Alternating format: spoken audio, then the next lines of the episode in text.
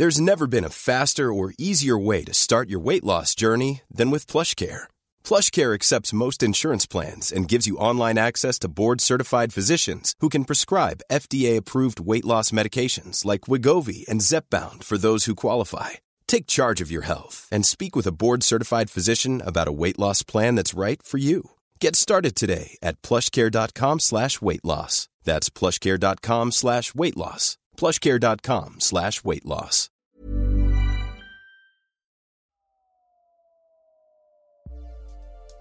Déclic. Non masculin, moment qui détermine la compréhension d'une situation, une prise de conscience ou les deux. Salut, c'est Juliette et Sophie de 18h17 Productions et vous écoutez Le Déclic. Cette semaine, on a l'honneur de recevoir la formidable Marine Baousson dans Le Déclic. Marine Baousson est humoriste et a lancé depuis un peu plus de trois mois Vulgaire, un podcast, je cite, de vulgarisation de trucs par quelqu'un qui n'y connaît rien. Ensemble, on a parlé de ses débuts, de l'amour de la scène, de création et d'inspiration, de comment rebondir après une période de doute, et de coton démaquillant aussi. Cœur, pourquoi pas? Bonne écoute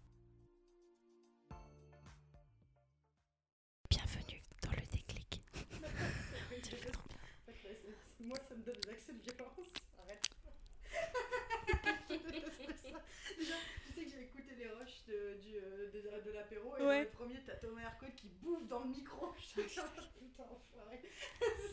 On va faire des montages pour lui faire dire des trucs atroces. Très bien. Salut Marine Bah tu me mets complètement en confiance alors avec ce truc de, de dire des trucs atroces. Bonjour Comment tu vas? Eh bien je vais bien, merci beaucoup. Bah, Et toi, ça va? Bon écoute, Ça En plus ça fait longtemps qu'on s'est pas vu. En vrai, Bah, ça se compte en années. En vrai, 5-6 ans facile. t'as Pourtant, pas je- changé. Qu'est-ce que tu deviens? Donc merci d'avoir accepté notre invitation Bah, pour le Avec grand déclic. plaisir, moi je suis toujours contente. Quand on m'invite à faire des trucs, je viens. Donc je sais pas si tu sais comment ça se passe dans le déclic, mais avant de parler de ton déclic, on va parler un peu de ton histoire avant Bien pour euh, remettre les choses dans le contexte, tu vois. Bien enfin, sûr. euh, histoire de pas y aller de, de but en blanc. Donc voilà, on se demandait, euh, c'était quoi les métiers que tu voulais faire quand tu étais petite? Je pense que petite, je voulais faire euh, genre maîtresse ou docteur. Maîtresse d'école Ouais, mais tu sais, genre maîtresse prof de tennis ou. Maîtresse Ah ok, Enfin, tu sais, des trucs, euh, des métiers composés. d'accord. Tu sais, où tu fais. En même temps, tu sauves un peu des gens et des fois, tu promènes des chevaux. Tu Moi vois je voulais être astronome et coiffeuse, un moment. C'est pas mal. Et donc, c'est pas astronaute? Non, astronome. Non, je voulais pas aller dans l'espace, j'ai peur des... D'accord. Voilà. donc, Des euh, quoi? De l'infini, tout ça. Ah oui, d'accord. de- Mais, et donc, tentative de le maîtriser en ayant une putain de coupe. Exactement. Pas mal. Donc oui, tu disais. Bah, je pense que je voulais faire ce genre de truc. Ouais. À un moment, j'ai vraiment voulu faire prof de tennis. Bon, j'ai été nulle, j'ai voulu faire chanteuse, bien sûr. Évidemment. Euh, c'est notre... Chanteuse prof de, prof de tennis, ce serait encore mieux. Ce serait trop classe. Et tu mets un 7. un 7, non, pas du tout. Bon, bref. Là, j'ai honte. Là, j'ai honte actuellement. Là, je suis tout trop, je pense. c'est ouais, c'est ça. Félicitations pour ce point. Ton revers était slicé. J'aurais tellement tenté le tennis s'il y avait une prof comme ça. Je pense que c'est très relou en fait en vrai. Ça se tente. Et c'est bah, franchement, on peut le faire un jour si tu. Bah, sinon, on fait tout le déclic en chantant. Non, non, non. Non, non. je me fais fusiller du regard par Juliette. C'est encore une de mes idées pourries. Hein. Est-ce que tu avais déjà des prédispositions à la rigolade euh, quand t'étais euh, quand t'étais enfant? Bah oui, euh, je pense que oui. Déjà dans ma famille, on est très marrant. Enfin, on est très marrant, genre. Je m'inclus. euh, je suis extrêmement drôle. non mais euh, dans ma famille, les gens ils sont drôles. Mon père il fait des discours à tous les mariages, à tous les trucs de tout le monde. Donc. Et les gens rient vraiment, c'est pas des rires de gêne. Ça dépend. Mais Mhm. de manière générale, quand même, les gens rient vraiment. les- c'est, c'est- Oui, mon frère et ma soeur, ils sont très marrants. Je pense même qu'ils sont plus marrants que moi, les deux. Mon frère et ma soeur. Et ma mère, elle est bon public. T'as Donc, qu'à leur piquer des blagues, en fait. Franchement, je pourrais. tu sais que ma soeur, des fois, elle me regarde et vraiment, elle est, elle est, elle me met vraiment avec du dégoût dans le regard. Et elle fait. Quand je pense qu'il y a des gens qui payent pour voir ça, c'est un peu la honte. Mais, euh, mais ils sont, ils sont très marrants, ils, ils rigolent vraiment. Et je pense, et comme je te dis, ouais, je pense qu'ils sont plus, plus drôles que moi et que voilà, juste moi, je suis celle qui s'est lancée dans le truc. Mais, mais à un moment, mon frère, il faisait des vidéos sur YouTube qui étaient vraiment marrantes. Enfin non, pas sur YouTube. Là où il s'est foiré, c'est qu'il a les a mis sur Dailymotion. Mais enfin. Il a parié sur Dailymotion plus que sur YouTube. Mais ça marchait bien. hein. Il était vraiment Donc pour Dailymotion, quoi. Enfin, ça marche. à l'époque. C'était avant, avant tous les trucs. C'était av- Ah, c'était avant c'était c'était au début. quoi. Au début. Ouais, Ok. ouais. Il avait fait la, la homepage et tout. Enfin, il avait fait- c'était un truc de ouf. Il faisait beaucoup d'écoutes pour l'époque, quoi. Et bon, bah, voilà. Sur les musiciens et tout. Sont- Elles sont pas mal, Et maintenant, vidéos. il a laissé tomber euh, l'univers. Bah, maintenant, il est, il est musicien, quoi. Oui, bah, Voilà. c'est C'est pas mal aussi. C'est pas mal. Il fait des, des discours pour les, les enterrements, mais il y a moins d'humour. Moins de. Il est très fort en Ça, discours ça peut se d'enterrement. tenter, mais c'est vraiment très ambitieux des, des- des drôles d'enterrement, quoi. Bah, bon. Moi, dans mon spectacle, tu sais que je parle de l'enterrement de mes grands-mères.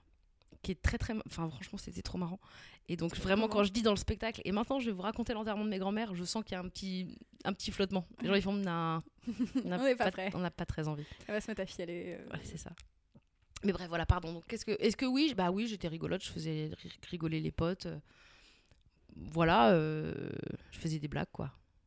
Ouais, pas. Il n'y avait pas de, de velléité. euh, Enfin, c'était juste naturel, quoi. C'était naturel, euh, c'est pas un truc genre j'ai dû me battre. Parce qu'il y a plein de plein d'humoristes qui disent oui, moi, euh, ça a été ma façon de m'en sortir et d'exister dans ce monde et parce que j'avais pas le choix et tout. Moi, c'est pas du tout ça. Moi, c'est juste que j'aimais bien faire rire les gens.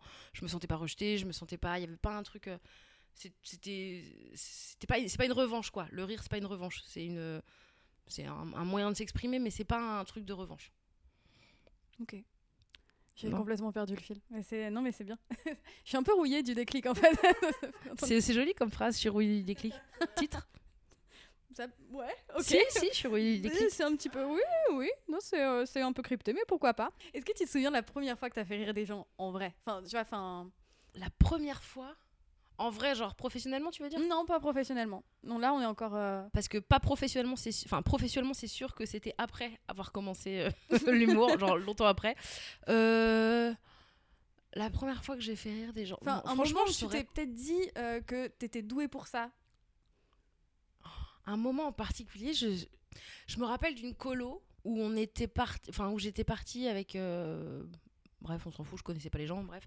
J'étais partie en colo et je sais qu'on avait fait un spectacle et que je m'étais dit, je pense que je suis plus marrante que les gens qui sont là et je pense que je peux un peu gérer mieux que les autres euh, le spectacle de théâtre de fin d'année. Ça, je pense que je m'en rappelle, mais après de m'être dit que j'ai vraiment un moment où j'ai fait rire les gens, je saurais pas te. Non. Ça me, ça me vient pas euh, comme ça. Non, mais ne Je cherche, pas, hein. Non, hein, mais je cherche. euh, Ah, mais c'est une bonne question, je crois qu'on me l'a jamais posée, donc je. je- C'est peut-être pour ça que t'as pas la réponse. C'est vrai. C'est que j'ai pas eu le temps d'en inventer une. je suis pas très forte Vas-y, en impro. vas-y, invente la légende. c'était incroyable en fait. Je me rappelle, euh, j'avais 3 ans et j'ai fait une blague politique euh, sur, sur euh, le pot. sur le pot. Ouais, c'était un truc du genre, euh, je sais pas si vous avez remarqué, mais quand on, quand on va au pot, euh, les gens nous applaudissent. Bon, bref, pas, pas de chute, pas de chute à cette blague. Il n'y avait pas de chute, mais les gens étaient déjà impressionnés par Bien le, sûr. le- Voilà, tout ça. Ouais, ouais, la. Et puis l'accent marseillais que j'avais fait, bien sûr. hein. Alors sûr. que tu ne viens pas du tout de Mais Marseille. pas du tout, euh, pas du tout. C'est pas du tout mon. Non, non. Ça, c'est pas la même limonade, hein, ouais, Non, c'est sûr. Mais donc, alors, en préparant mes questions, donc je me suis un peu spoilée parce que je suis allée écouter, euh, enfin, j'ai commencé à écouter un autre podcast t'es intervenu, donc euh, Feu, euh, l'exceptionnel, sois gentil, dis merci, fais un bisou.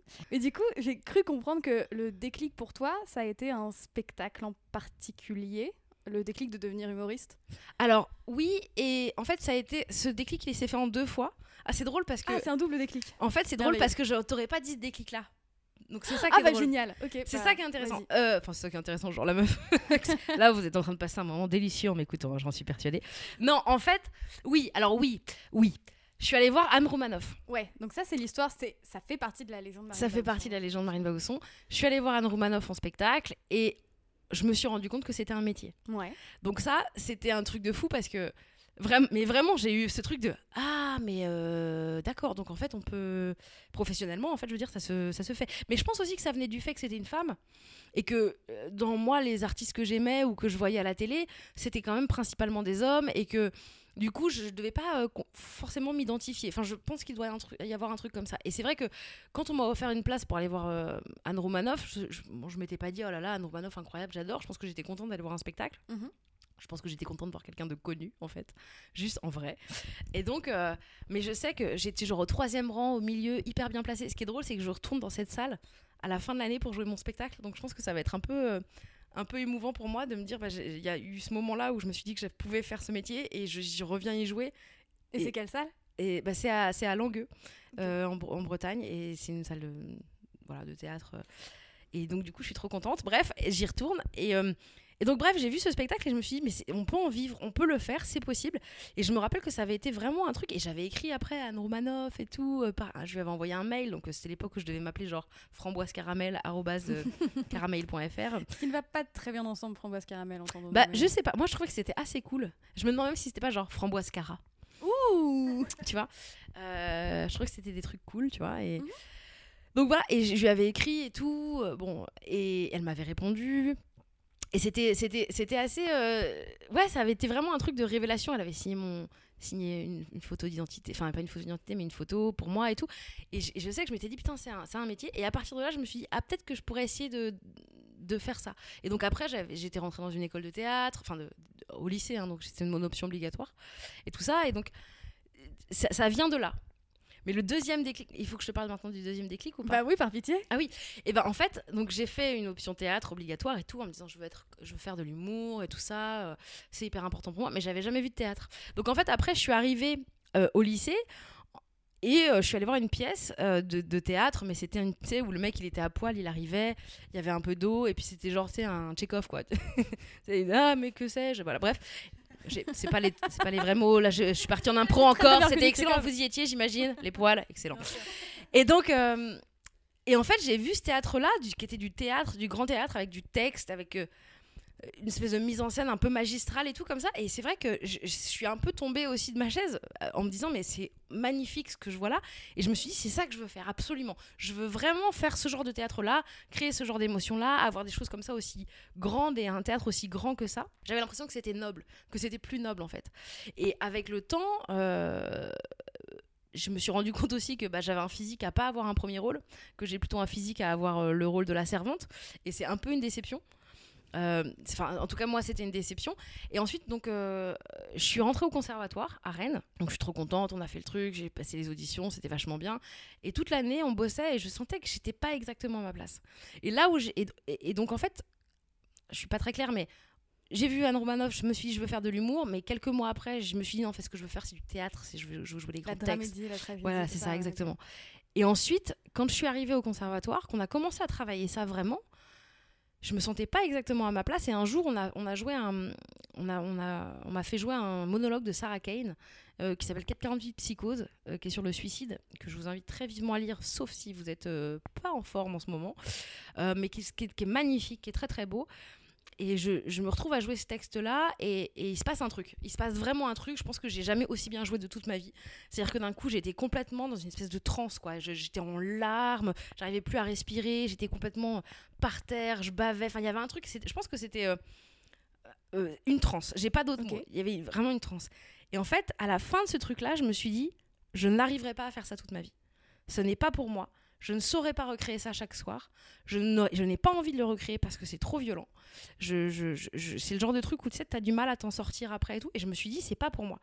Et à ce moment-là, je me suis dit, mais en fait, c'est pas ça que je veux faire. C'est pas pour ça que je suis arrivée au théâtre. Je suis arrivée au théâtre parce que je voulais faire rire les gens, que je voulais que les textes soient les miens, que je voulais pouvoir être moi sur scène. Et donc, du coup, il y a eu ce truc de, de me dire, bah, j'ai envie de. Voilà, de faire autre chose. Et donc après, j'en ai parlé à ma prof de conservatoire qui m'a dit euh, Écoute, Marine, j'ai très bien compris, mais si tu veux, euh, si tu, enfin, voilà, je, je te propose que tu travailles du- des textes de Raymond DeVos, euh, un petit peu comme on bosse ceux de.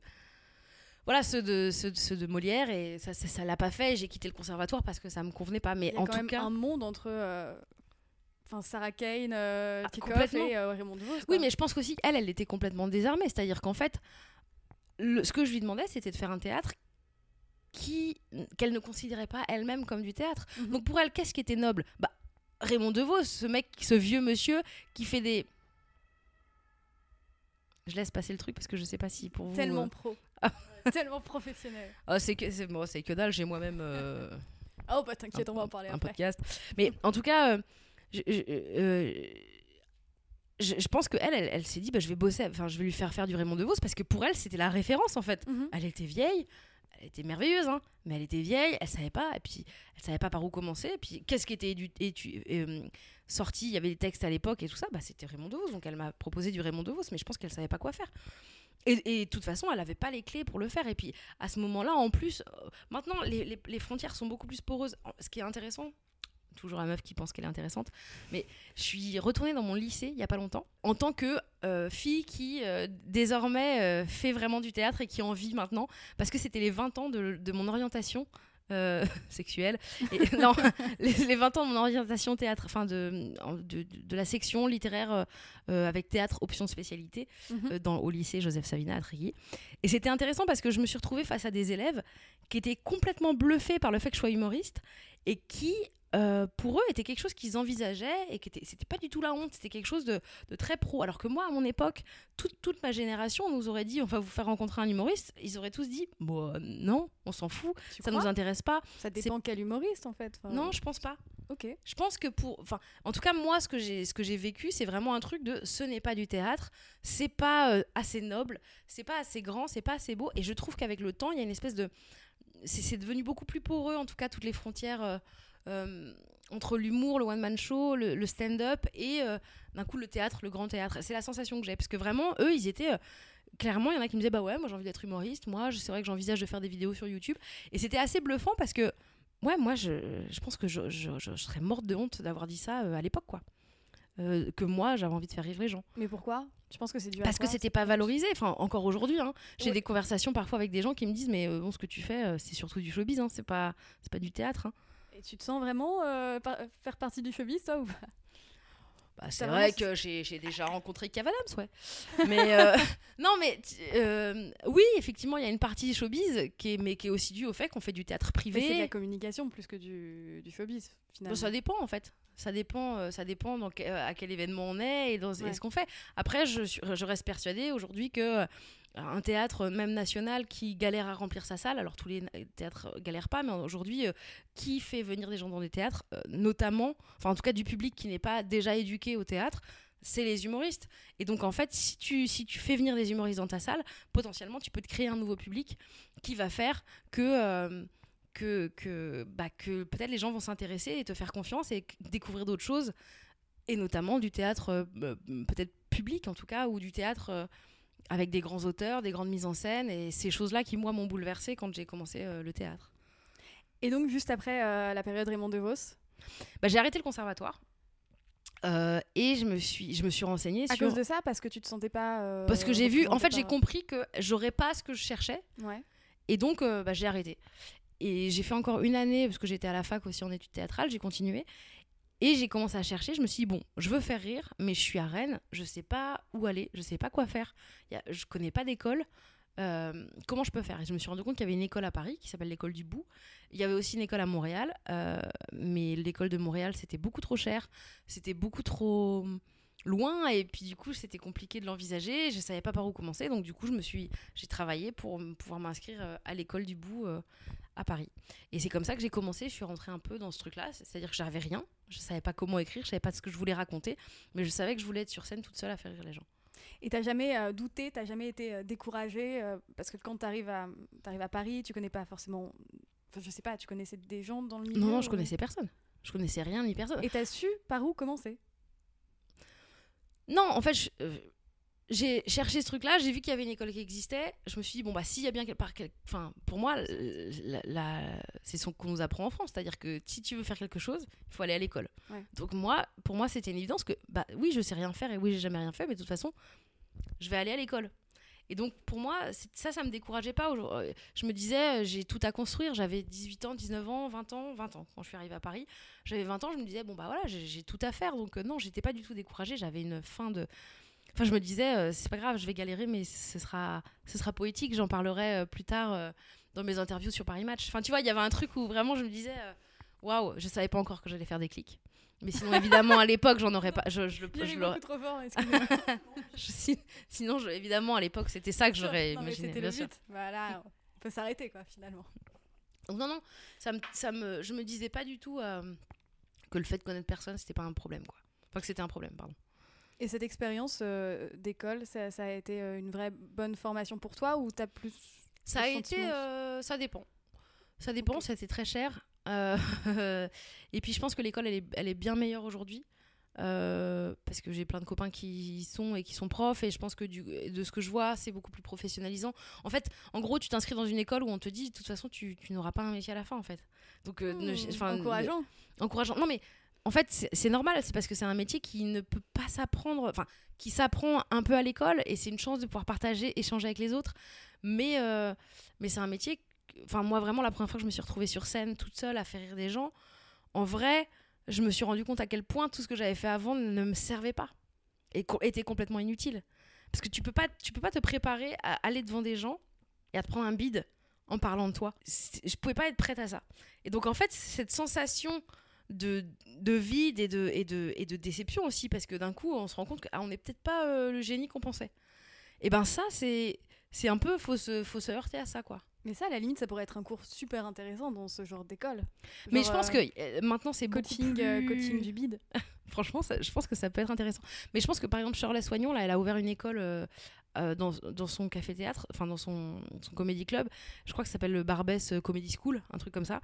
Et, et Shirley, elle a une approche, en tout cas, je pense que par rapport à l'école, s'il y a des, des jeunes humoristes, qui, enfin des jeunes qui se disent j'ai envie d'être humoriste, Shirley, c'est hyper intéressant. Il y a des cours de sociaux. Donc, tu apprends à connaître le monde. Tu as des cours de sport. Tu as des cours de plein de trucs. Et je pense que Shirley, elle a une vision beaucoup plus large de ce que.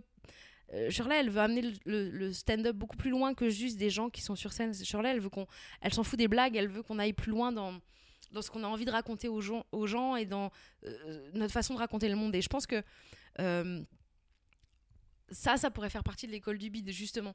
De se dire qu'il y a plus grand que nous et que c'est pas grave, en fait, de se prendre un bide. En vrai, on s'en fout. Mais c'est juste. En fait, c'est pas grave de se prendre des bides. Ce métier, c'est juste se relever après un bide. C'est juste ça. C'est pas tant. euh, je crois, enfin, je crois pas. Et toi, après ton premier bide, euh, Alors, je me rappelle pas de mon premier bide. après ton plus gros bide, t'as mis combien de temps pour t'en relever? Euh, Franchement, je saurais pas trop te dire. En fait, euh, l'avantage que j'ai, c'est que je joue souvent. Donc mon premier, je sais pas. Mais parce que je pense que je jouais quand même souvent et qu'au final, ça se passait pas trop mal, même si je pense qu'en vrai, au début, c'était vraiment pas bien. Et là, maintenant, en fait, j'ai des bides, euh, ça peut arriver, ça arrive, mais je m'en remets vite parce que voilà. Là, par contre, récemment, j'ai eu mon premier, euh, ma première vague de haine sur, euh, sur Facebook. Pourquoi? Et sur Instagram. Parce que j'ai une vidéo qui est sortie sur Topito euh, qui est sortie c'est- en gros c'était pour faire la promo du festival d'humour de Paris. On m'a demandé de venir et de préparer un passage un truc qui m'est arrivé genre mon pire voilà. Et moi c'était mon pire date. Et je disais ah, j'hésite entre deux. Et Urbain il m'a dit fais celui-là parce que tu vas voir c'est vraiment marrant et donc j'avais préparé mon truc et je suis contente de mon texte franchement je suis contente de ce que j'ai raconté je trouve que franchement je suis contente de la vidéo ce qui est pas toujours le cas quoi et là, je me suis pris, mais une vague. Mais alors, la vidéo a très bien marché, hein, mais une vague de, bah, d'insultes, en fait, hein, et de méchanceté. Et ça, c'est beaucoup plus dur de s'en relever, je trouve, que de se, de se relever d'un bide. Déjà parce qu'à la fin de ton passage, quand tu fais un bide, t'as pas tout le public qui vient te dire t'es vraiment une merde. Ça n'arrive pas. Ça n'arrive pas. Les gens, tu le sais, tu le sens, c'est pas grave. Et puis maintenant j'assume. Et puis surtout je me dis maintenant euh, je, sais que je suis professionnelle suffisamment et que je peux monter sur scène et que même si je me plante ben je sais que j'ai tout donné et que j'ai tout fait pour attraper les gens et que je laisse pas les gens enfin je, je- je donne tout. Mais la vague de haine sur internet qui t'explique à quel point t'es une merde et à quel point vraiment t'es mauvaise et que merci de ne pas défendre le féministe. D'ailleurs il y a un mec qui m'a dit qu'il préférait faire enfin qu'il était féministe hein, et qu'il avait vraiment essayé d'écouter mon texte mais que là, j'étais tellement mauvaise qu'il a- ça lui avait donné envie de faire un clito à Polanski, de, de faire un, un cuni à Polanski. Et ben un truc où j'étais là, mais Mon de Dieu. quoi, quoi, j'ai, je- euh, là, c'était et donc voilà, je Non, mais suis- à tous les coups, ce type n'est absolument pas féministe, hein, on est d'accord. Mais- non mais euh, on est- en fait à partir du moment où il est venu euh, m'expliquer que, enfin, il, il n'était pas. Enfin, je veux dire, si ton but c'est de venir expliquer à quelqu'un, euh, enfin, bref, mais en tout cas tout ça, c'était, c'était tellement de violence et à tous les niveaux. J'étais grosse, bon ça je le savais, bah je suis lesbienne, ah bah oui. Alors du coup bah c'est problématique aussi. Enfin, il y a tout un truc où vraiment c'est beaucoup beaucoup d'infos pour les gens. Et donc en fait c'était assez fou et ça j'étais pas préparée. Ça se relever de ça, je trouve que c'est beaucoup plus dur que de se relever d'un bide en fait finalement. Parce que le, le bide c'est humain, c'est vivant. Et ça, tu sais aussi si ça a été bon ou pas. La vidéo qui sort euh, six mois après ton passage, euh, après que tu l'aies enregistrée, tu, tu maîtrises rien quoi. Non, le cyberharcèlement, c'est ultra violent. Bah oui, oui. Non, mais j'ai reçu des trucs incroyables. Il y a un mec. Bon, pardon, après, c'est peut-être c'est pas Ah le non, non, sujet de votre truc, mais il y a un mec, un jour, dans la vague. ça- parce que ça a duré une semaine en plus. Ça, c'est rien. C'était c'est un shot. Ça, ça reste long, c'est long une semaine d'insultes quand même. euh. Oui, mais de... ça fait ouais, mais dans cette semaine-là, à un moment, je vois qu'il y a mon téléphone qui s'allume et je vois un message sur Facebook avec un cœur qui dit j'adore ce que tu fais, ça me fait trop de bien, enfin un truc trop mignon. Mm. Et je me dis ah bah je vais le lire, ça va me faire du bien parce que là je reçois trop de messages méchants. Et c'était et donc j'ouvre le truc et c'était un truc qui disait que j'étais vraiment une merde et que bah, en merci d'ailleurs de me prévenir parce que c'est vrai que comme je le sais pas, c'est vrai que c'est gentil de la part des gens de me prévenir que je suis une merde et que vraiment euh, j'étais une merde. C'était le, le résumé vraiment que j'étais une merde, euh, voilà. Et à la fin, il disait ah bah tiens, je vais t'envoyer un cœur comme ça, tu vas penser que c'est un message gentil et tu vas l'ouvrir. Et c'est exactement ce qui s'est passé. Et en fait, j'ai trouvé ça déjà maléfique Mais et grave. un peu génial. Mais en même temps, C'est un génie des enfers. c'est un génie des enfers et en même temps, c'est d'une méchanceté. Non, faut- c'est de la cruauté pure. Mais après, faut, faut faire comme il se dit Fabien Licard, c'est-à-dire c'est un mec qui a 14 ans et demi et sa mère, elle lui a dit à table. Et elle- il a fait OK, il a fermé, il est rentré. Mais en même temps, juste sur le moment, tu te dis mais c'est tellement violent. Mais bon, après c'est donc ça, je trouve ça plus dur de s'en remettre que un beat finalement. euh, tu sais que tu peux faire mieux. Tu sais que tu peux revenir si tu fais le choix de Mhm. revenir. Euh, tu sais que tu peux redonner, chercher autre chose, aller. euh, Il faut pas penser que les gens ils ont tort de pas rire. Faut se dire comment je peux faire pour que les gens. euh, c'est comme dit euh, euh, Verino, c'est trouver le chemin du rire. Oui, d'ailleurs, euh, alors c'est à la fois une question qui n'a rien à voir et à la fois quelque chose qui a quelque chose à voir avec. ouais, bref. Euh, Je que- vends une Laguna, euh, c'est ça pas Un truc qui n'a rien à voir. Mais c'est un peu à voir, c'est le chemin, la route du rire, évidemment. On a besoin d'une voiture pour aller. Effectivement, un vélo, j'en ai fait la promo sur Instagram hier, mais ce n'est pas du tout le, le sujet. Euh, ouais, je me demandais si tu avais eu le, le coup de foudre pour la scène, enfin, la première fois que tu es monté genre seul en scène. Est-ce que tu as eu le coup de foudre pour la scène ou est-ce qu'au contraire c'est c'est vraiment un métier à part en fait euh, donc euh, Je- je-. Est-ce que ça s'apprend l'amour de la scène ou est-ce que ça vient directement ou pas? Ça se, ça se- Je dirais que c'est un peu les deux. J'ai l'impression que ça se, ça s'apprend. Et en même temps, c'est un coup de foudre. C'est-à-dire que par exemple, moi, je me rappelle quand j'ai fait mon stage de troisième, peut-être que tu l'as entendu, je pense que j'ai dû le raconter dans le truc de Clémence, mais je sais plus. Oui, mais je Bref. suis pas allée jusqu'au bout. Ah oui, donc voilà. Euh, en- euh, moi, quand j'ai fait mon stage de troisième, par exemple, j'ai fait mon stage à la passerelle, à la scène nationale de Saint-Brieuc. Mhm. Et en fait, et là, j'ai eu un vrai truc de coup de foudre. C'est-à-dire que on, le mec, il me dit, bah, je vais te faire visiter les lieux et le théâtre et tout. Et puis moi, j'étais là, bah, en fait, en vrai, je connais déjà parce que je faisais mes spectacles de, de danse. Donc, euh, en fait, vraiment, il n'y a pas de problème, quoi. Je connais. Et donc, il me fait visiter, il m'amène sur la grande salle. Donc, la grande salle, c'est une salle immense, magnifique, une grande scène et tout, c'est magnifique. Bon, ok. Et il me dit, il y a un deuxième théâtre. Et moi, je savais pas qu'il y avait un deuxième théâtre. Et je dis, et on passe dans un petit coin, et je dis, ah bah là, je connais, c'est les loges pour quand on fait la danse. Et donc, je me retrouve dans une grande pièce avec du parquet, et je dis, mais c'est les loges quand il y a la danse. Et là, le mec, il dit, euh, non. Et il allume. Et en fait, les loges où on, avait, on faisait la danse, c'était le, bah, le plateau du petit théâtre à l'italienne. Et donc, je me retrouve au milieu de ce plateau, et d'un coup, s'allume devant moi le théâtre. Et moi, je suis dans un petit théâtre. Et en plus, il est trop mignon. Il fait 200, 250 places. Enfin, c'est vraiment tout mignon. C'est un vieux truc. Et je suis là au milieu de ce truc en me disant je connais. Et en fait, d'un coup, un truc s'allume devant moi et c'est un théâtre. Et là, y a, là, moi, j'ai un truc qui dit euh, moi, là, je, je veux rester en fait. C'est là que je veux être. Donc oui, il y a ce truc effectivement moi à ce moment-là de théâtre, mais qui est dans une salle vide et qui est pas un truc. euh, je pense que c'est juste un coup de foot, mais de beauté, euh, d'une beauté, d'un lieu, d'un- d'une ambiance aussi, de la surprise d'être à un endroit où je pensais connaître et en fait je connaissais pas. Enfin, je pense que j'ai eu ce truc-là et là oui, moi j'ai eu un, choc, on va dire. Euh, après, moi j'ai l'impression que quand je monte sur scène parfois et que ça se passe très très bien. En fait, c'est vraiment des moments. Par exemple, en ce moment, quand je monte sur scène, ça se passe bien à chaque fois et je me sens vraiment en puissance.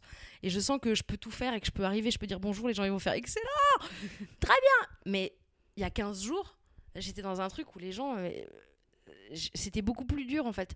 Et pour moi, c'était plus compliqué. Et c'était plus compliqué d'avoir envie de monter sur scène, d'avoir envie de repartir, de se rebattre à chaque fois pour euh, attraper. Parce que c'est que de la séduction en fait. Donc euh, là, en ce moment, comme ça marche bien. euh, Enfin, pas genre ça marche bien ma carrière, mais comme ça marche bien euh, le.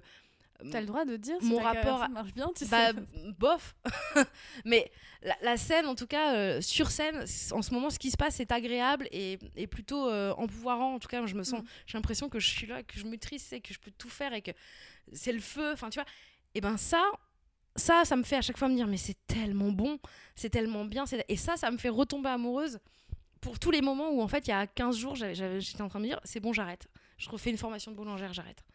Mais c'est dû à quoi Enfin, est-ce que tu as un début d'explication pour ces phases où ça va pas et ces phases où ça va bien? Est-ce que c'est un truc con, mais est-ce que c'est pas genre par rapport au moment du cycle ou est-ce que c'est pas euh, Je- alors, je, le truc du moment du cycle. check euh, ton ovulation la prochaine fois On sait jamais.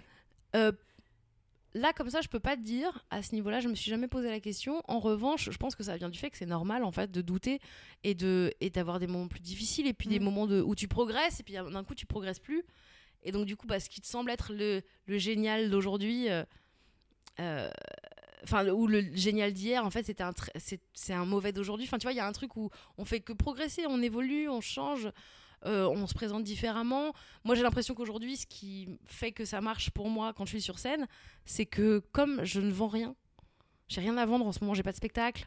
Enfin, en tout cas, j'ai pas pris de programmation. Donc, en fait, les gens, ils me voient et j'ai juste à leur dire j'ai un podcast à la fin. Mais à la limite, s'ils écoutent pas, ça change pas grand chose Enfin, j'ai envie qu'ils écoutent, mais j'ai rien à leur vendre. Et donc, du coup, j'arrive là et je suis juste là dans le moment. Et comme je suis que là dans le moment et pas en me disant il faut absolument que je sois bonne parce que j'ai envie d'être repérée par un producteur ou il faut absolument que je, bonne, sois bonne parce que j'ai envie qu'ils viennent voir mon spectacle. Donc, ils- ils- il y a un acte d'achat.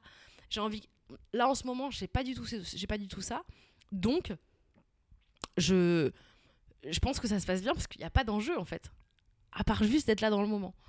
Euh, après, euh, je, je sais pas trop. Mais je pense que c'est forcément normal. Il y a des doutes. Enfin, ça doit vous faire ça aussi, j'imagine. euh, de vous dire que vous êtes des merdes et puis la semaine bah, d'après de vous dire putain, je suis un fait. génie Excellent C'est ça Oui, oui, non, ça. En ce ça- moment, t'es plutôt quoi là? Oh, euh, Non, je suis en train de, par- de passer de merde à euh, Ça passe. sur merde. Donc, euh, ça va encore. Ça passe, ça passe. Écoute, moi là, je passe un moment agréable et je me dis pas du tout que t'es une merde. Si Ah tu peux te ça me fait rassurer. trop plaisir, merci. Est-ce qu'il y a une, euh, est-ce qu'il y a une morning routine, enfin une routine en fait. Donc je me réveille, là, je mets. Est-ce que derrière tu vas mettre une musique qui fait tin, tin, tin, Ah tin, tin. Une morning routine de non, quoi, mais une, euh, une routine de création en fait euh, quand t'es humoriste. En fait, comment tu trouves tes, tes, tes, tes sujets? Qu'est-ce qui fait que t'as envie de parler de certaines Euh, choses et... Moi, j'ai pas euh, de. Enfin, moi, ma. Parce que c'est toi qui écris tout. Moi, c'est moi qui écris tout, les textes. Euh, j'ai pas euh, de routine particulière. Souvent, ça s'écrit beaucoup sur scène. C'est-à-dire que je me dis, tiens, euh, il m'est arrivé ça, ou tiens. Voilà, le chat est vraiment très mignon là. hein. Voilà. Euh, pardon. Parce que vraiment, il me regardait genre, coucou. Moi, moi c'est juste, tiens, il m'est arrivé ça, je monte sur scène, et puis d'un coup, je me dis, bah. Je suis comme je fais mon spectacle, j'ai de la place pour tenter, donc j'y vais, ou je, je teste des trucs comme ça voilà, avant j'avais le one match show aussi, donc en fait c'était hyper agréable parce que du coup j'arrivais sur scène et je, je préparais rien, mais en revanche des choses se créaient et donc du coup je pouvais noter des choses et voilà. Euh, parfois je me mets à la table, mais c'est pour écrire vraiment un truc et tout. Mhm. Euh, et c'est plus, euh, c'est plus, c'était, enfin en tout cas jusque là c'était plus laborieux. Et maintenant que je suis dans une routine d'écriture quasi quotidienne parce que je suis en train Avec les podcasts. avec les podcasts, euh, ça me semble aussi. Enfin, je suis en train de créer un nouveau truc, une nouvelle façon de travailler. Mais Christine Bérou, elle a un tatouage euh, au niveau du, du poignet où elle dit pas un jour sans écrire. Parce que pour elle, c'est très important d'écrire tous les jours parce que l'écriture est un muscle et que. euh, Et elle est très très forte, hein, elle est vraiment euh, trop forte. J'aimerais vraiment avoir son intelligence euh, du rire en tout cas. Mais je pense effectivement que c'est aussi beaucoup de, d'entraînement de. En tout cas, d'écrire à la table, c'est un gros un entraînement. Moi, je commence à m'y faire, mais c'est, long. Ok. Et sinon, je, euh, je prends Bioderma. Euh, avec des cotons, des cotons euh, que j'ai Eh fait avec ben. ma tante. Voilà, bon, c'est tout. Attends, que tu as fait avec ta tante? Oui, on a fait des cotons, euh, tu sais, réutilisables. Oh, formidable. Bah, franchement, ça coûte tellement pas cher. Ouais, mais ça demande de la main d'œuvre et moi je suis pas. Non, c'est rapide. Franchement, euh, Ah ouais? alors, Non, mais faut une machine à. il faut une machine Oui, et une bah, tante voilà. qui va le faire pour toi. Comme moi. Ah oui. en fait, moi, j'ai dit, ah, je les découpe et tout. Et puis après, c'est elle qui a fait. Mais ça nous a fait une belle, belle journée dans tes nièces. Je me demandais aussi euh, comment tu choisis les sujets dont tu vas parler? Parce que ok, tu prépares scène rien, ou dans sur Vulgaire? scène. Euh, non, plus sur scène. Là, Sur c'était sur scène mais après, dans Vulgaire aussi, pourquoi pas. hein. Euh, sur scène, euh, Parce que j'ai l'impression que je les choisis pas vraiment en fait. comment. ok, je crois que j'ai écrit cette question et ce sera vachement mieux si je le, si je le lis si je le lis pas. Ouais, comment on choisit ce qu'on veut bien raconter? Est-ce que parfois ça t'arrive d'avoir l'impression d'avoir été trop intime? Comment on fait pour mettre des barrières ou d'en faire sauter Ah oui. Et euh, est-ce qu'il y a des sujets que tu t'interdis? Il y a un sujet que je me suis interdit pendant très longtemps qui était de parler de mon homosexualité.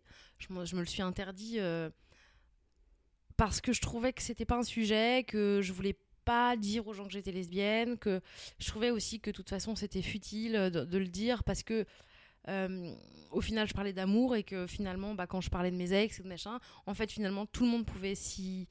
euh, Enfin, ça, ça nécessitait pas, ça nécessitait pas, ça Mm. nécessitait pas d'être genré, puisque voilà. Et puis je me disais, puis si un jour les gens le savent, et ben au moins comme ça, et ben ils seront surpris. Peut-être ils seront homophobes, donc du coup après ils seront plus. Et en fait, bon, je pense que c'est jamais aussi marquant que d'avoir quelqu'un qui est en face de toi et qui te dit je suis lesbienne et j'assume. Je pense que c'est beaucoup plus, beaucoup plus euh, marquant pour les gens. Et depuis Mhm. que je le dis, d'ailleurs, j'ai beaucoup plus de gens qui m'écrivent pour me dire qu'ils sont, que ça leur plaît ou que voilà. Euh, donc moi, je m'autorise, je, je- je m'interdisais ça. Et oui, parfois je suis trop intime et parfois je raconte des choses, mais c'est souvent quand je suis dans l'impulsivité et dans un moment euh, d'impro dans le spectacle. Et donc du coup, je, je me pardonne de l'être parce que je crois que mon travail, c'est... Enfin, aujourd'hui, beaucoup, mon travail, c'est de parler de moi pour voir et de mes failles et de mes... Et ce qui... Pas ce qui cloche, parce que... Mais ce qui pose question ou ce qui me travaille ou ce qui me chiffonne euh, et de réussir à le sortir sur scène. Attendez, mes phrases sont compliquées, hein, mais et de réussir à le sortir sur scène, sur scène pour voir si oui ou non les gens ça les touche à un endroit. Ouais. C'est-à-dire que ce qui moi me touche potentiellement, c'est que ça touche les gens. Si un truc me fait rire, c'est que potentiellement ça ferait rire les gens. Je- je- J'en suis vraiment persuadée maintenant et, et c'est vrai que je le constate. euh, par exemple, là récemment, j'ai commencé à raconter, enfin récemment, je commence à raconter sur scène que j'ai pas d'orgasme et tout ça. Et au début, je me disais, mais c'est hyper personnel et c'est hyper gênant. Et en même temps, je reçois des messages de gens qui me disent, mais ça m'a fait trop du bien. Je crois que ça, peut faire du bien aux gens aussi. Alors après, je le fais pas pour que ça fasse du bien aux gens, mais je me dis, si, ça me- si c'est mon quotidien, c'est que c'est peut-être le quotidien des autres. Et donc, du coup, bah, je décide de- d'être ma propre. euh, mon propre, ma propre moyenne des Français. Je sais pas comment dire. On dit il y a une moyenne des Français qui fait ça, et moi je dis bah je suis moi, ma moyenne, et donc du coup les gens ils vont suivre. Je sais pas comment dire. Il y a sûrement un mot, mais comme j'ai le cerveau globalement mort à cause de la chaleur, je ne le trouve pas. Ok. Mais je vois, T'as compris ce que je voulais dire? Tu es ton propre panel? Non, je- Voilà, c'est ça. Ah, non mais je suis mon J'ai propre... trouvé Non mais je suis mon propre, je suis ma propre référence. Oui, ok. Tu vois? Ouais. C'est-à-dire que d'un coup, il y a des gens qui vont se baser sur le fait que 40% des, gens, des Français font ça. Et ben moi, je dis, bah moi, je fais ça. Donc on va estimer que 40% des Français font ça. J'ai mais- l'impression d'être un, un Français, tu sais, une Française lambda. Tu vois ce que je veux dire? Ok, je vois. Donc, euh, et puis, de toute façon, je vais pas parler de sujets qui me concernent pas. Enfin, tu- euh, je vais pas commencer à euh, aller. euh, Enfin, en tout cas, je crois que c'est plus un J'ai pas envie de. Enfin, si, remarque, je le fais dans vulgaire, mais j'ai j'ai l'impression que. Ouais, je parle de moi parce que c'est plus simple, parce que c'est ce que je connais le mieux, en fait, et que, et que c'est la chose dont je sais que je peux me moquer sans être forcément euh, blessante, puisque donc je parle de moi. Oui, c'est ça. Et donc, du coup, je ne suis que la généralité de moi-même. Et donc, euh, bah, voilà. Et Après, après, si les gens se reconnaissent, et ben tant mieux pour eux. oui, Pour- après, ça n'empêche pas que je peux être grossophobe envers moi-même et que ça n'empêche pas que c'est de la grossophobie et que donc c'est problématique parce que ce que je transmets est de la grossophobie. Mais ça, après, c'est à moi de travailler pour faire en sorte que d'être plus réveillé et plus euh, au courant de toutes ces questions et de toutes ces problématiques-là, quoi. Donc, c'est un long chemin, mais je sais pas si j'ai répondu vraiment à ta question. Tu as complètement répondu à la question. Mais donc, je ne sais pas cho- comment je choisis mes textes, mes thèmes. Je crois que mes thèmes se choisissent tout seuls. Ouh, c'est pas toi qui vas au thème, c'est les thèmes qui viennent à toi. Exactement. Ah, formidable. Je ne suis finalement qu'un passage pour le monde qui souhaite se réveiller. Non, mais tu sais, il y a, euh, j'ai lu un bouquin que j'ai adoré qui s'appelle Comme par magie, qui est de euh, Elisabeth Gilbert. Tu sais, c'est celle qui a fait Mange Priem. Mm. Et son- il a, elle a un bouquin sur la créativité qui est incroyable et, je, enfin, et aussi elle a fait des, des TED, ils sont passionnants. Et en fait, elle dit les idées, elles sont autour de nous. Alors après, faut- c'est un peu tordu, hein, mais elle dit les idées, elles sont là, elles sont autour de nous et elles veulent juste euh, être réalisées. Donc en fait, elle cherche à un moment quelqu'un qui va être là pour euh, réaliser l'idée, quoi. Et en fait, c'est drôle parce que moi, je, je suis assez persuadée qu'en fait, vraiment, euh, je trouve que c'est vrai, quoi. Moi, je pense que quand je dis que je suis qu'un passage, je pense que c'est vrai. C'est qu'en fait, c'est là, et à un moment, il y a une idée qui dit ça va être avec elle, et donc du coup, on y va. Ouais, mais c'est toi aussi qui l'as choisi. Mais moi, j'aime bien cette idée parce que ça veut dire qu'il y a plein d'idées autour de nous. Et bon, pourquoi je trouve toujours des idées pourries comme euh, Bah, parce pas, jouer à Fort Boyard en soirée, Euh, voilà. Euh, mais euh, mais non, tu peux pas être qu'un passage parce qu'après c'est tu prends l'idée puis tu la retravailles et puis tu t'en fais la tienne. Ouais, mais après, l'idée, toi, tu la réalises comme tu veux, à ta manière. Ok. Mais finalement, euh, il y a- par exemple, il y a des sujets qui sont dans l'air, non? Oui, j'aime bien. c'est quand. En fait, c'est quand j'ai pas. Euh, non, non, non, tu te trompes, Marine, écoute. Écoute, j'ai bien lu ta biographie et il me semble que c'est pas comme ça que tu travailles. Tu arrêtes. Tiens, ouais, voilà.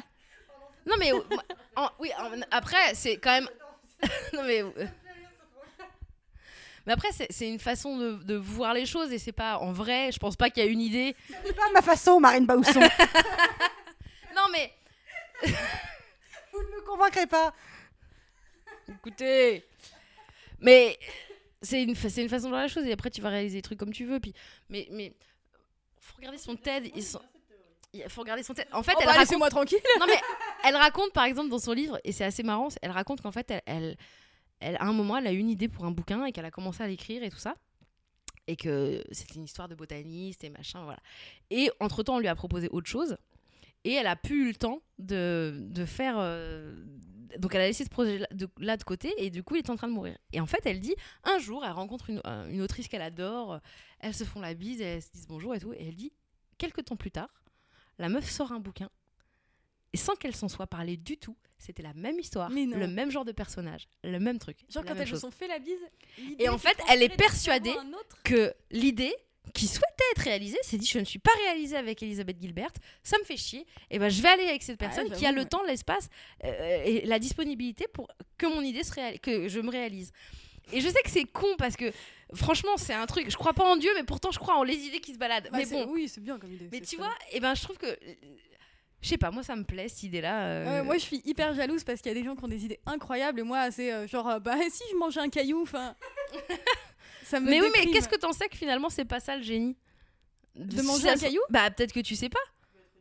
Ouais, mais on est rarement payé pour euh, sucer des cailloux. Pour manger des cailloux Bah franchement dans des cirques, je suis sûre que les gens qui mangent des cailloux, ils trouvent des trucs. Comment tu te vois maintenant que tu vis de ta passion pour la scène? Je me vois. J'adore euh, lire mes questions de manière très. euh, Écoute Sophie. Euh, non, comment je me vois, je sais pas. Je- franchement, je, je crois que je, je saurais pas trop répondre à cette question. Mais t'es contente? Ouais, bah je suis contente d'en vivre. Je suis contente de pas galérer à faire des cachets. Je suis contente de me dire, bah là il y a le Covid. Bon, c'est chiant parce que je gagne beaucoup moins ma vie qu'avant parce que je joue beaucoup moins. Mais je suis pas en train de mourir de faim et en train de me dire comment je vais faire. Je suis pas un artiste qui est en galère. Donc ça c'est quand même chouette. Une artiste en l'occurrence. Donc euh, comment je me vois euh, comme euh, bah comme quelqu'un qui est chanceux de faire son métier.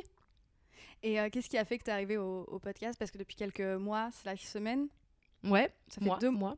deux- J'ai commencé 1er juillet. Ok, donc ça fait euh, deux mois et demi. Voilà. Oui, donc je disais, alors depuis trois, enfin presque trois mois, tu Bientôt écris, trois mois. Parce que ça sort quand? On sait pas, on n'a pas l'info. Ah oui, bah, bah, un peu plus de trois mois du coup. Hmm. C'est pas grave. Donc depuis quelques temps, Attends, je reprends des bons mecs. hein. Euh, oui, tu euh, écris, produis et animes euh, les podcasts vulgaires qui sont excellents. merci, Bob, petite Ce faillotte. matin, ouais, un peu. Non, en vrai, non, je le pense vraiment. Et d'ailleurs, tout à l'heure dans le train, j'ai lancé l'épisode sur le clitoris sans avoir branché mes écouteurs Bluetooth. Je suis désolée. Non, non, mais non, en même temps, c'est c'est de la formation. Et puis, pardon, faut que j'arrête de le bouffer. Et puis bon, c'était juste la pub en fait. Donc, euh, Ah bon, ça va, c'était un truc, drôle euh, si pour Hyundai, euh, été, euh, ouais. Je sais pas. une- Mon frère il m'a envoyé un message, il m'a dit Euh, il y a une pub pour le Puy du Fou là avant ton truc, donc c'est un peu abusé. Qu'est-ce qui a fait que tu t'es lancé là-dedans? Alors, l'histoire de Vulgaire. Je suis contente, c'est la première fois que je raconte. Qu'est-ce qui fait que je me suis lancée là-dedans? C'est qu'en fait, j'ai. Tu lis la grande histoire ou la petite histoire? Je veux tout Il y a un an et née en demi. 1986. c'est ça. Il y a un an et demi, euh, je suis allée fêter mon anniversaire avec Sophie-Marie Laroui chez moi, en Bretagne. Mhm. Et euh, elle disait, il faudrait que je fasse des nouveaux podcasts pour Binge. euh, Et donc, en fait, on a commencé un peu à chercher des trucs. Et je lui ai dit, mais ce serait trop bien d'avoir un truc où tu raconterais, tu vulgariserais euh, l'histoire, enfin des, des trucs de l'histoire ou des trucs scientifiques. Je dis, parce qu'avec toi, comment tu les racontes? Enfin, je suis sûre que ce Ouais. serait marrant. Et je, je lui avais pondu un espèce de concept où je lui disais, ben, tu fais venir euh, un spécialiste d'un truc qui te raconte un truc très précis pendant trois minutes. Après, il me le raconte à moi. Moi, euh, je te le redis tout de suite en trois minutes aussi. Et toi, ce que tu sors, euh, voilà. Et donc, du coup, ce serait une sorte de, de bouche à oreille, comme ça, de, de trucs. Et toi, tu le diras à ta manière et ce serait marrant. Elle m'avait dit, ah ouais, l'idée, est bonne et tout. Et puis, en fait, on n'en avait rien fait et c'était juste tombé comme ça. Et puis, au bout d'un moment, je me suis dit, ah, c'est quand même dommage. Moi, j'aime vraiment bien ce truc. Et je m'étais dit, je vais en faire des vidéos. Donc, j'ai commencé à bosser pour en faire des vidéos. Et euh, on a, j'ai même tourné une vidéo de, de vulgaire et tout. Et, et je me suis dit, ça marche pas. Il y avait un truc, je me disais, ça marche pas. Et en plus, c'est truc de ouf, le mec qui avait enregistré, bref, son ordi a, cra- a cramé. Et donc, du coup, il y avait, il, on a- il y a plus rien. Et c'est-à-dire qu'on a plus de rush, on a plus rien. On a tourné. Euh, du destin, quoi. ah non, mais attends, je faisais avec une invitée et tout. Ah ouais? Ah bah, il y a une meuf qui était venue, enfin, elle est trop sympa et tout, qui était venue parler des abeilles. Enfin, tu vois, c'est.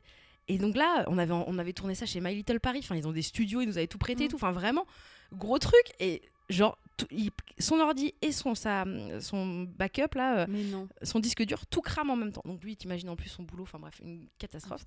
Et là, moi, je me dis, bon, bah là, c'est signe du destin, c'est que ça veut, ça veut pas.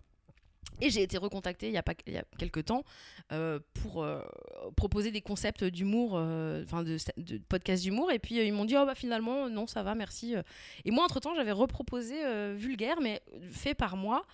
Et voilà. Et puis il m'avait dit, ah non, et tout. Et puis au bout d'un moment, là, il y a eu le confinement.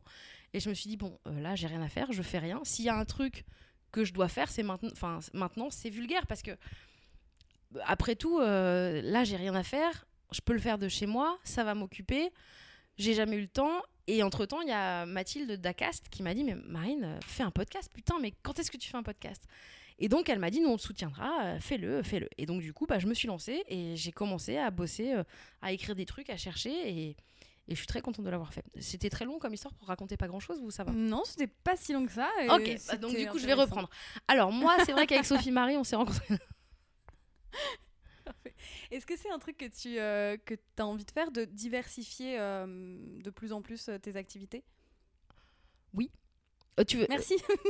tu veux dire par rapport au podcast Bah, Faire d'autres tu pod- vois, podcasts, par exemple, ou faire d'autres bah, trucs Stand-up, podcast. et Est-ce qu'il y a d'autres trucs qui te font envie après? Oui, je vais te dire oui comme ça, mais sans savoir de quoi je parle exactement. C'est-à-dire que ça m'intéresse de, de faire plein de choses de manière générale. Après, là, comme ça, je suis tellement dedans et j'ai tellement que je, je, je vois pas trop quoi après. Mais oui, oui, bien sûr. euh, Ouais, donc si là je te disais, genre, euh, mettons, euh, je suis une entité genre de type un génie, et voilà, je te dis illimité, c'est open bar sur les vœux, sur leur, grand, leur côté grandiloquent et Ouais. le nombre et tout ça. Et genre, dans 10 ans, tu veux être où?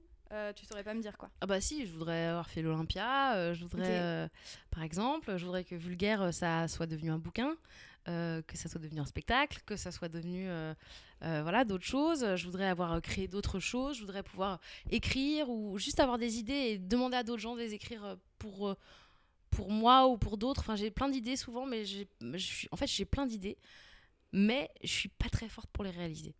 Putain, pareil. C'est ça, mais on peut pas à cause des gestes barrières. En même temps, on mange dans le même paquet de bonbons, donc. euh, Oui, c'est vrai. mais euh, j'ai craché dedans titre. aussi. Ah oui, très bien. Euh, mais c'est vrai que je pense qu'à un moment dans ma vie, je pense que je dirais, j'aurais des idées, je demanderais à des gens de le- les faire pour moi, enfin pour- pas pour moi, mais de travailler pour que ça existe et que ce soit fait par d'autres. Mais je pense que ce sera un truc comme ça, ouais. En même temps, c'est pas forcément vrai euh, parce que bah, t'as eu envie de faire des podcasts et tu les as fait. Alors, ça t'a pris un an et demi, mais tu les as fait. Oui, mais ça, en fait, le- les podcasts, je les ai faits, mais aussi parce que j'ai de la chance d'un coup. Enfin, franchement, j'ai l'impression que ce podcast-là, c'est une sorte d'alignement des planètes, dans la mesure où euh, il j'ai eu du temps pour le faire. Euh, j'ai eu des gens qui ont été d'accord de bosser avec moi, genre un monteur qui s'appelle Guillaume Béra, euh, qui a été d'accord de le faire pour un prix défiant toute concurrence. Euh, une graphiste qui est incroyable et qui me sort une illustration à chaque fois pour un prix défiant toute concurrence. Euh, des gens qui bossent dans la com qui m'ont aidé pour un prix défiant toute concurrence. C'est-à-dire que d'un coup, j'ai eu un truc de gens qui m'ont dit bah nous on aime bien ce que tu fais et on est d'accord de bosser avec toi et de le faire pour pas trop cher comme ça on va faire en sorte que ton que ton projet soit mis en avant mais tout ça c'est déjà parce que j'ai- j'ai travaillé avant et que je peux me permettre de le payer donc c'est des économies euh, sur mon spectacle et tout ça et c'est euh, je sais même plus ta question mais en tout cas en tout cas c'est aussi euh, c'est c'est un coup de bol quoi je crois. Après j'en parle c'est comme si j'en avais fait j'avais fait écouter j'avais fait 8500 écoutes. Pas enfin pas 8500 écoutes mais des 8500 millions d'écoutes. voilà c'est ça alors qu'en fait bon il n'y en a pas tant que ça mais quand même. Non, mais c'est très bien, c'est très enthousiasmant les débuts de projet comme ça. non mais j'espère que en tout cas ce projet j'espère qu'il va faire d'autres trucs quoi. Vraiment j'aimerais bien faire un bouquin un jour C'est tout le mal qu'on lui souhaite. Un bouquin euh, vulgaire ou un bouquin euh, un autre? Un bouquin vulgaire je trouverais ça trop génial Bien, on arrive à la dernière question. déjà putain ah oui, ça passe vite. Oh passe là là, vite. quand on s'amuse. ça fait déjà 56 minutes d'interview. Euh, ouais, donc je vais te poser la, bah, en fait, la, la, la question un petit peu qu'on pose à chaque, à chaque invité, euh, la question euh, phare du déclic. si Qu'est-ce que c'est pour toi la poudre? Ah non, pardon, c'est pas ça. c'est pas, c'est pas celle-là. Si tu pouvais dire quelque chose à la toi d'avant euh, ton déclic, tu lui dirais quoi? Euh, Qu'est-ce que je me dirais à moi, la- à moi d'avant? Je me dirais euh, économise de l'argent. Oui. Je crois que mon mois d'avant, d'avant mon déclic, je lui dirais pas de changer des choses par rapport à son métier. Parce que je crois que mon chemin est comme il est, et puis au final, ça fait ce que je suis, et voilà. Mais je lui dirais économise et achète-toi un appart en Bretagne. Tu regretteras pas plus tard. Donc je sais que c'est nul, ma réponse elle est Non, pas très est- émouvante. Non, elle est géniale en fait. Oui, non, mais je trouve ça bien, le côté euh, pragmatique. Il y a plein de choses que je regrette, euh, moi aussi, au niveau des économies et tout. Donc euh, voilà, Parce qu'après, ça donne des ailes, quoi.